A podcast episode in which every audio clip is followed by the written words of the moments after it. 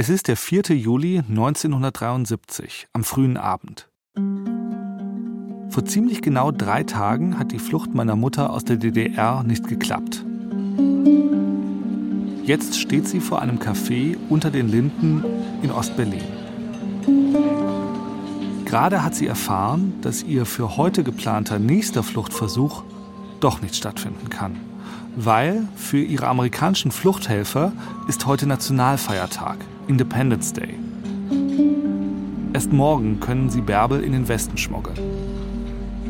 Meine Mutter muss also noch eine Nacht und einen Tag in der DDR untergetaucht bleiben. Nur wo? Zu Freunden oder Verwandten kann sie nicht gehen. Die Stasi könnte sie dort finden. Und sie zögert, Familie Grätz noch einmal in Gefahr zu bringen. Also die Menschen, die sie gestern so hilfsbereit aufgenommen haben. Da macht ihr Karin ein Angebot. Karin ist Anfang 20, genau wie meine Mutter, und sie soll mit ihr zusammen über die Grenze. Die beiden haben sich aber erst vor fünf Minuten kennengelernt, hier in diesem Café mitten in Ostberlin, wo sicher viel Stasi unterwegs ist. Deshalb ist meine Mutter eh schon auf der Hut. Dazu kommt noch, sie kann Karin nicht richtig einschätzen, weiß nicht, ob sie ihr trauen kann. Was meine Mutter über Karin weiß, dass sie in Berlin lebt, dass sie jederzeit in ihre alte Wohnung zurück kann und das mit der Verschiebung der Flucht deshalb offenbar ganz locker nimmt. Und der Witz war, die hatte ja keine Vorgeschichte. Also ich hatte ja die Vorgeschichte und dann hat die gesagt, auch willst du mit bei mir übernachten? Da ist heute Abend noch eine Fete, komm noch mit.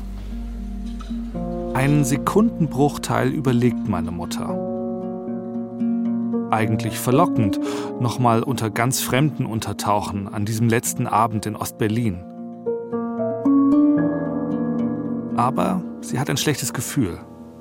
Die wusste ja ein bisschen, dass ich sozusagen auf der Flucht war. Ja, also schon allein dieses Ansinnen, also dann zu sagen, komm damit hin, also das war ja viel zu gefährlich auch. Und da habe ich gesagt, nee, das mache ich nicht. Es ist, die richtige Entscheidung. Da hat er mir am nächsten Tag erzählt, dass die, die Volkspolizei gekommen ist und alle Ausweise kontrolliert haben und die Fete geschmissen haben.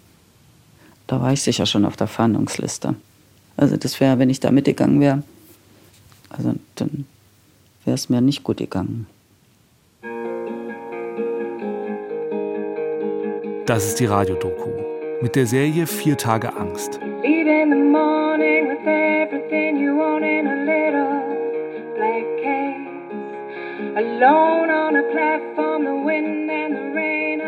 In dieser Serie geht es darum, wie meine Mutter versucht, aus der DDR abzuhauen, wie diese Flucht scheitert und wie sie verzweifelt versucht, doch noch irgendwie zu fliehen.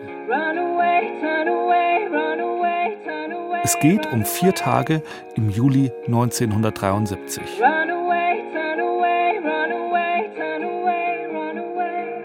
Das ist Folge 5. Abtauchen. Mein Name ist Till Ottlitz. Da sie die Einladung zu der Party ausgeschlagen hat, bleibt meiner Mutter nur eine Alternative. Ich versuche es jetzt nochmal bei den Leuten, wo ich die Nacht vorher verbracht habe und habe dann bei denen wieder geklingelt und habe gefragt, ob ich nochmal schlafen kann. Und wie haben die reagiert, als du nochmal vor der Tür standest? Wie beim ersten Mal, ganz nett. Das war ganz toll, weil also ich habe mich natürlich schon schuldig gefühlt, sie zu belasten, aber die haben es dir so ein bisschen leicht gemacht. Das muss man sagen. Es war angenehm.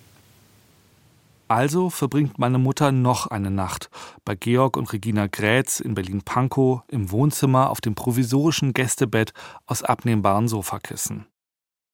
Am nächsten Morgen muss sie sich überlegen, wo sie die Zeit bis zum Abend verbringen will.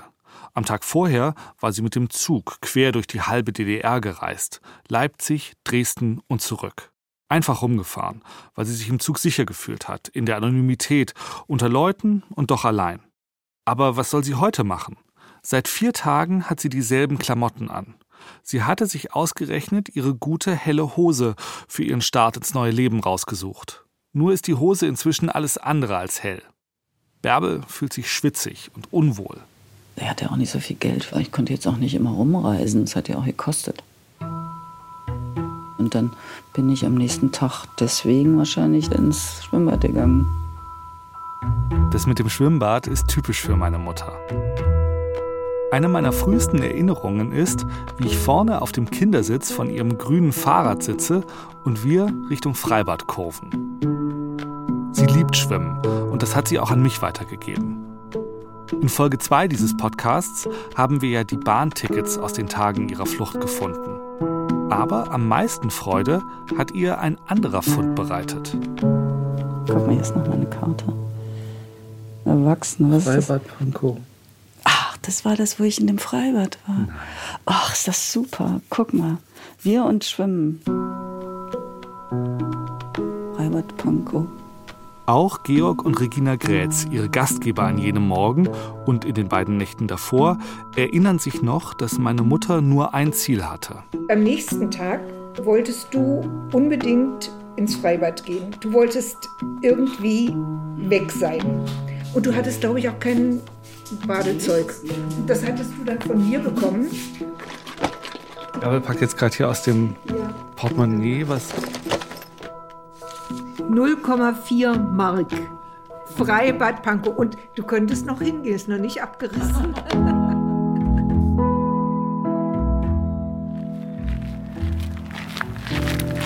Ich bin gespannt. Ein paar Wochen später machen wir genau das. Wir gehen ins Freibad Pankow. Sehr modernes Drehkreuz. Ich wollte da ja zwischendurch immer mal, es ist so weit von uns. Und dann habe ich es natürlich doch nicht gemacht. Das heißt, du warst seit 1973 nicht mehr im Freibad Pankow? Nein. Morgen. Guten Morgen. Eine Riesenwiese. Das ist ein riesiges Gelände, guck mal. Nicht schlecht.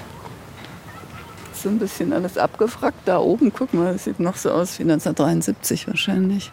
Der Kiosk und die Umkleiden sehen tatsächlich noch nach DDR-Moderne aus. Klare Linien, Flachdächer, Betonsäulen tragen das weite Vordach.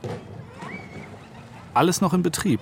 Nur der Putz bröckelt etwas und die Zuschauertribünen sind inzwischen abgesperrt. Auf ihnen wachsen Blumen und kleine Büsche. Wir schauen erstmal zum Becken, ob du dich an irgendwas erinnerst, ob das noch die alten Becken sind. Nee, diese Rutsche und sowas, das hat es nicht gegeben. Aber der Sprungturm sieht so ein bisschen aus wie aus den 50er Jahren. Der ist ein schöner, eleganter Sprungturm. Sollen wir jetzt umziehen gehen? Juhu! ja, klar.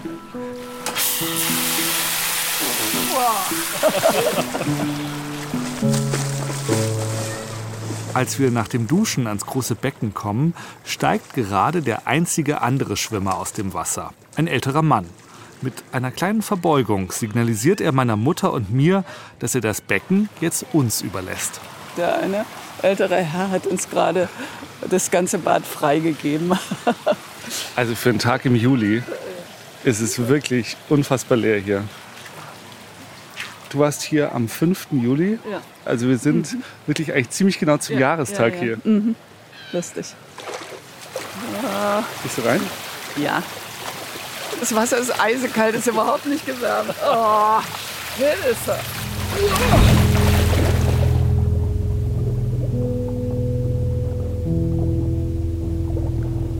Natürlich bin ich ins Wasser gegangen. Bin ich untergetaucht. Aber das ist ja was Schönes. Dann kennt dich ja keiner. Dann bist du ja weg irgendwie, ne? Das war das Schöne daran.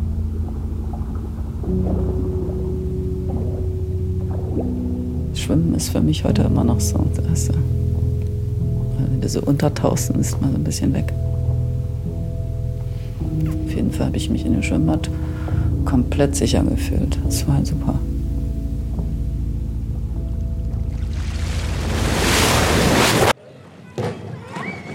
Im Hier und Heute erscheint ein Bademeister und legt mir freundlich, aber bestimmt nahe, mein Mikrofon besser wegzupacken.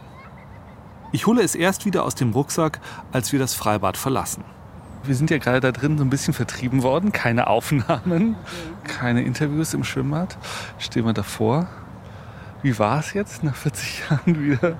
Was ich gemerkt habe, dass das eben ein riesiges Gebiet hier ist mit großen Wiesen und das für mich damals, wenn ich es überlege, auch so ein guter Schutz war. Also man konnte so ein bisschen sich da in diesen Wiesen verlieren und sich gut verstecken. Also Konntest du ein bisschen in der Masse untertauchen? Ist auch die Angst so ein bisschen von dir abgefallen in den Stunden, wo du hier warst? Das könnte gut sein, weil ich ja auch alleine dann hier war und also was mich belastet hat, dass ich einfach auch nicht andere Leute mit in mein Desaster mit reinziehen wollte. Und jeder, der sich mit mir traf, wenn sie uns aufgehalten hätten, wäre das immer was Schreckliches gewesen. Und insofern war das hier in dieser Anonymität natürlich schön kombiniert mit dem sich ins Wasser hineinzutauchen. Ja. Und Schwimmen ist ja für mich immer so was geblieben.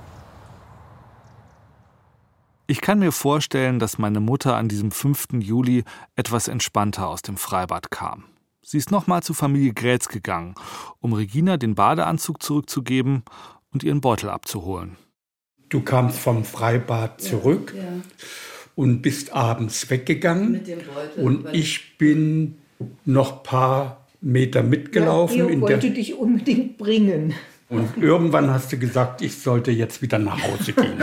Ich weiß nur, dass mir das noch ewig nachgeschlichen ist, dass ich euch sozusagen belastet habe mit meiner Anwesenheit oder in Gefahr gebracht habe und dass ich das einfach so in Anspruch genommen habe, weil es ist ja nichts passiert. Aber, ja, ich, aber ich, du warst nicht die Einzige. Ja, ja aber ich, die anderen waren wahrscheinlich nicht in so einer also prekären nicht, Situation. Nicht in der Situation.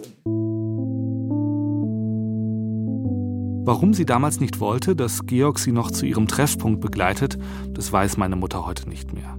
Aber ich kann mir mehrere Gründe vorstellen. Auf der einen Seite brauchte meine Mutter zu diesem Zeitpunkt einfach niemanden mehr, der sie an die Hand nahm. Sie war ja seit fast vier Tagen auf der Flucht. Und ja, am Anfang war sie noch stark verunsichert und hat sich wie im falschen Film gefühlt. Aber dann hat sie sich vier Tage lang erfolgreich vor Volkspolizei und Stasi versteckt, ist unerkannt durch die halbe DDR gereist und hat sich die richtigen Orte ausgesucht, um in der Masse unterzutauchen. Aber vor allem hat meine Mutter immer wieder die richtigen Entscheidungen getroffen. Sie hat in der WG von Gila in Leipzig übernachtet, wo es ein Telefon gab und ihre Fluchthelfer sie zum ersten Mal erreichen konnten.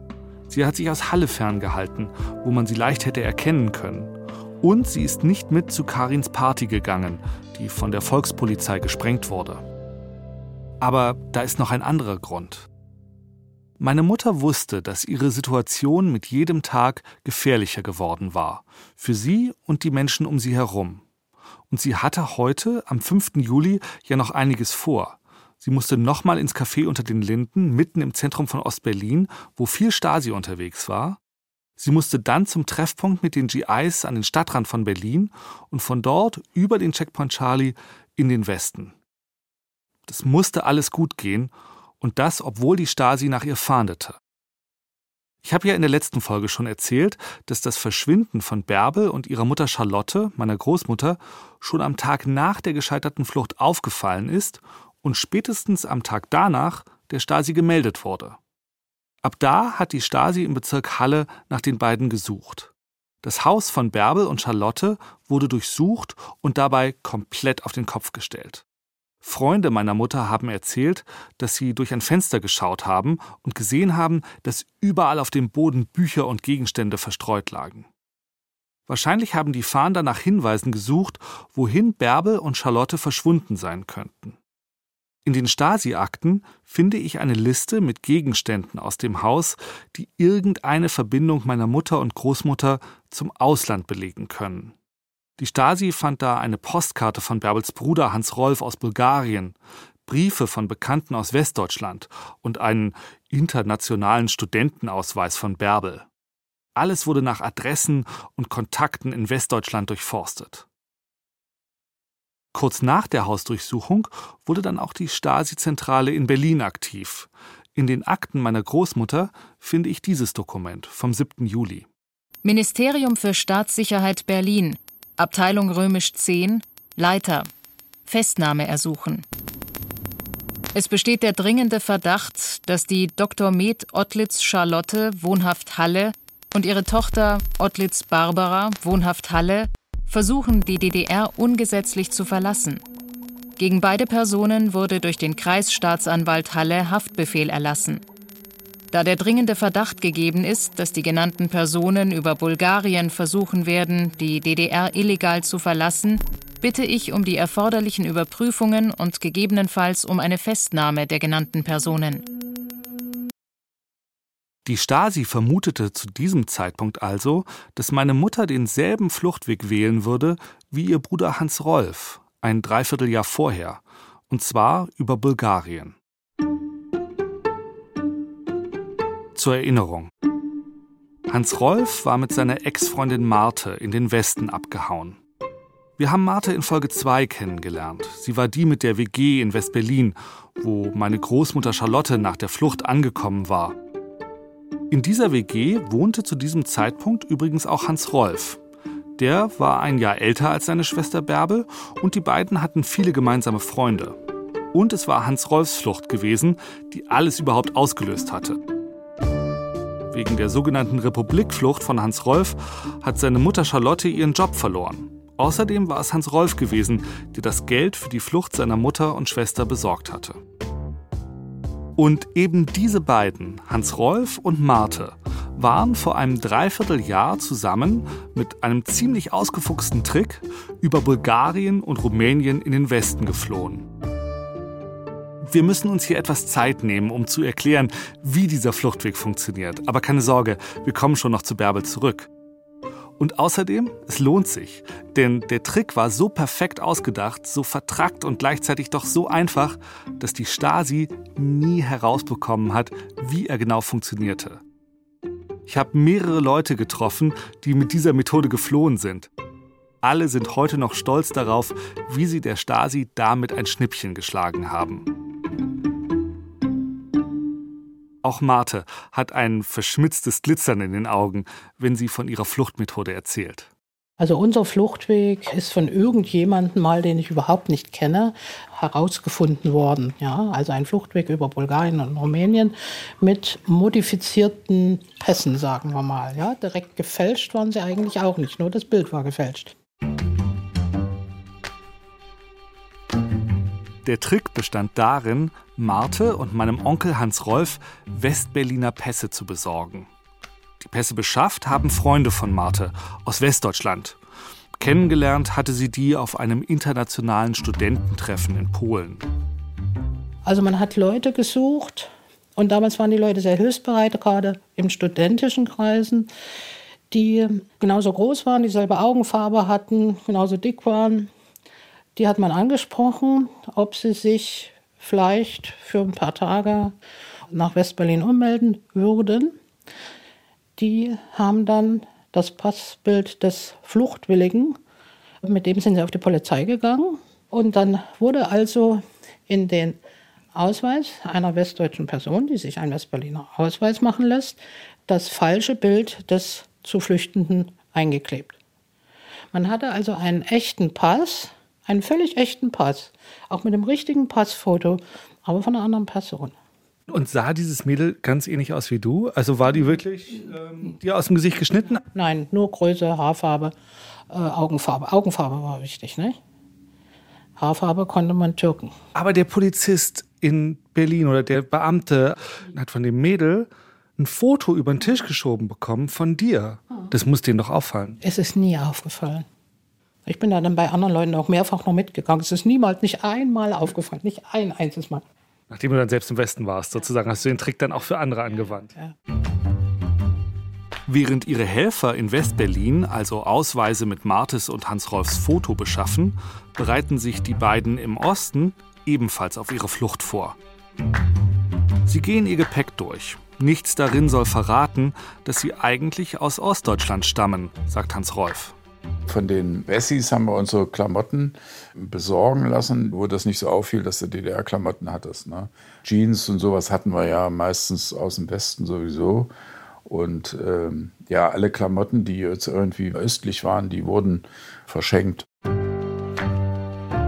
Mit dieser brandneuen Ausstattung fahren die beiden nach Bulgarien, in die Hauptstadt Sofia.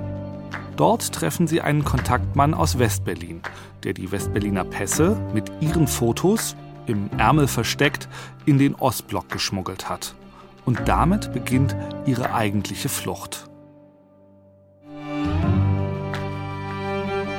In Sofia steigen Marte und Hans-Rolf in ein Flugzeug nach Bukarest in Rumänien. Bei der Passkontrolle an der Ausreise zeigen sie ein letztes Mal ihre DDR-Pässe vor. Jetzt sitzen Marte und Hans-Rolf in ihren Westklamotten mit Westberliner Ausweisen im Flugzeug. Sie haben nur noch einen Gegenstand, ein Beweisstück bei sich, das sie als DDR-Bürger verrät. Ihre alten Ausweise. Die müssen sie jetzt noch irgendwie dringend loswerden. Sobald das Flugzeug gestartet ist und Flughöhe erreicht hat, steht Hans-Rolf auf und geht auf Toilette.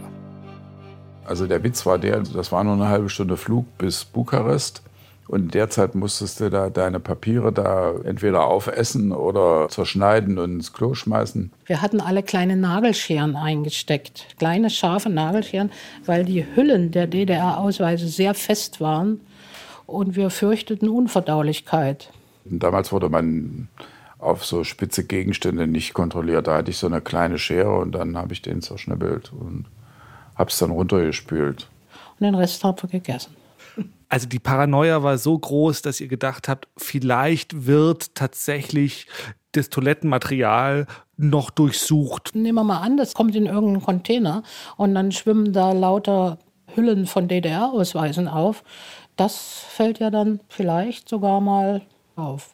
Und dann steigt ihr in Rumänien, in Bukarest aus dem Flieger und seid wundersamerweise plötzlich Westberlin. Ja, man kommt als Westberliner aus dem Flieger. Und dann, wenn du da ankamst, da wurde es ja relativ locker kontrolliert. Das war dann entspannt. Es hat einfach keiner genau hingeguckt damals. Ne? Das war eine andere Zeit. Ins Flugzeug mit einem DDR-Pass einsteigen und als Westberliner wieder aussteigen. Heute in Zeiten von elektronischen Passagierlisten und Iris-Scans bei der Einreise würde dieser Trick wohl nicht mehr so leicht funktionieren. Aber so steigen Marte und Hans Rolf in Bukarest einfach in einen Zug nach Westen. Ja, wir sind dann von Bukarest aus irgendwie nach Jugoslawien. An der Grenze von Rumänien nach Jugoslawien. Und der rumänische Grenzer, der guckte sich die Pässe an, hat er überhaupt nicht gemeckert oder was, sondern der konnte ein bisschen Deutsch. Und dann sagte er, ich muss hier mal drunter gucken. Dann hat er die äh, Sitzgelegenheiten, äh, die du hochklappen konntest in der Bahn und hatte unter die. und Martina und ich, wir haben uns natürlich belustigt angeguckt, wie der da äh, Flüchtlinge unter der Bank sucht. Und wir Dabei wart ihr die Flüchtlinge auf der Bank. Ja, genau. Ja. Und ich bin dann Richtung Wien gefahren und Martina ist dann Richtung München ich bin in München ausgestiegen. Wie war das? Das war angespannt, weil man ja als DDR-Bürger vom Westen eine bestimmte Fernsehvorstellung hat. Also Raub, Mord und Totschlag an jeder Ecke. Und ein gelecktes Publikum, alle perfekt, alles schön, alles ganz äh, wunderbar. Das Empfinden hat man nicht allzu lange. Also Also ich war dann froh, dass ich erstmal einen Fahrkartenautomaten, ich musste zu einem Freund fahren, der wohnte mit der S-Bahn ein paar Stationen weg, äh, dass der Fahrkartenautomat wundersamerweise der gleiche war wie in der DDR. Die DDR hat die bei Siemens gekauft. Deshalb konnte ich wenigstens den Fahrkartenautomaten bedienen. Und in der S-Bahn dämmerte mir dann, dass die Menschen und das Leben vermutlich nicht so sehr unterschiedlich ist und ich habe dann auch meine Handtasche etwas lockerer gelassen. Also am Anfang denkst du, Mord und Totschlag. Ja, das ist das Fernsehbild. Das ist das, was du aus dem Fernsehen in hattest, einen anderen Kontakt hattest. Ja, ich war nie vorher im Westen. Aber du wolltest da trotzdem hin in dieses Land mit Mord und Totschlag und. Das habe ich jetzt natürlich auch ein bisschen überspitzt erzählt. Ja, natürlich wollte ich dahin, ja. Nicht? Marte ist heute noch ein bisschen stolz darauf, dass sie auf diesem Fluchtweg noch andere Freunde nachgeholt hat ohne dass die Stasi je dahinter kam. Also der Fluchtweg, um es kurz zu sagen, ist nie bekannt geworden. Wir haben uns streng dran gehalten, bis zum Mauerfall äh, den nicht bekannt zu geben. In Westberlin sind wir ja dann natürlich befragt worden und haben irgendwas anderes erzählt. Ja, und das haben alle gemacht. Der Weg ist nicht rausgekommen, sodass er noch ziemlich lange benutzt werden konnte. Übrigens, Bärbel und ihre Mutter konnten selber nicht mit dem Passtrik über Bulgarien und Rumänien in den Westen fliehen. Denn nach der Flucht von Hans Rolf wurden die beiden streng überwacht. Auch deshalb haben sie sich für die teure Methode mit den amerikanischen GIs entschieden. Zurück zu meiner Mutter. Es ist der 5. Juli abends. Sie ist inzwischen im Café unter den Linden angekommen. Selber Ort, selbe Zeit, genau wie der Kontaktmann gesagt hat. Nur eben 24 Stunden später. Karin ist da und auch der Kontaktmann. Sie halten sich nicht lange auf, verlassen bald das Café. Beim Überqueren der Straße fällt meiner Mutter etwas auf. Da erinnere ich mich noch. Als wir losgegangen sind, dass einer zur selben Zeit sozusagen mit uns zusammen diese Straße unter den Linden querte. Und ich einen Moment gedacht habe, das ist jetzt ein Stasi-Typ. Und der hat uns aber dann nicht verfolgt. Falscher Alarm. Gott sei Dank. Die Nerven liegen blank. In der Erinnerung meiner Mutter geht jetzt alles ziemlich schnell.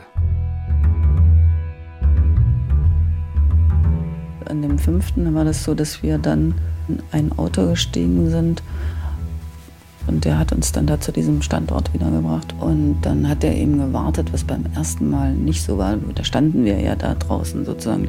War das wieder in Kaulsdorf da draußen? Ich glaube ja. Mhm. Um ganz sicher zu gehen, wartet der Fahrer also diesmal, bis der VW-Bus der amerikanischen Soldaten kommt und ein kleines Stück weiter vorne an der Landstraße hält. Bärbel und Karin steigen aus und gehen vor zu den Amerikanern. Meine Mutter erinnert sich, dass die GIs dieses Mal viel netter zu ihr waren. Also die haben mich so ein bisschen, wie man so sagt, gepampert. Sozusagen küsst die Hand mir Frau. Die wollten natürlich auch, dass ich wegkomme. Ich wurde ein bisschen besser behandelt als, als meine Mitfahrerin. Der hat mich dann da in diese Kiste gelegt. Wir waren ja nur zu zweit, also für zwei Leute war es ja super. Und dann sind die eingestiegen und dann sind wir losgefahren.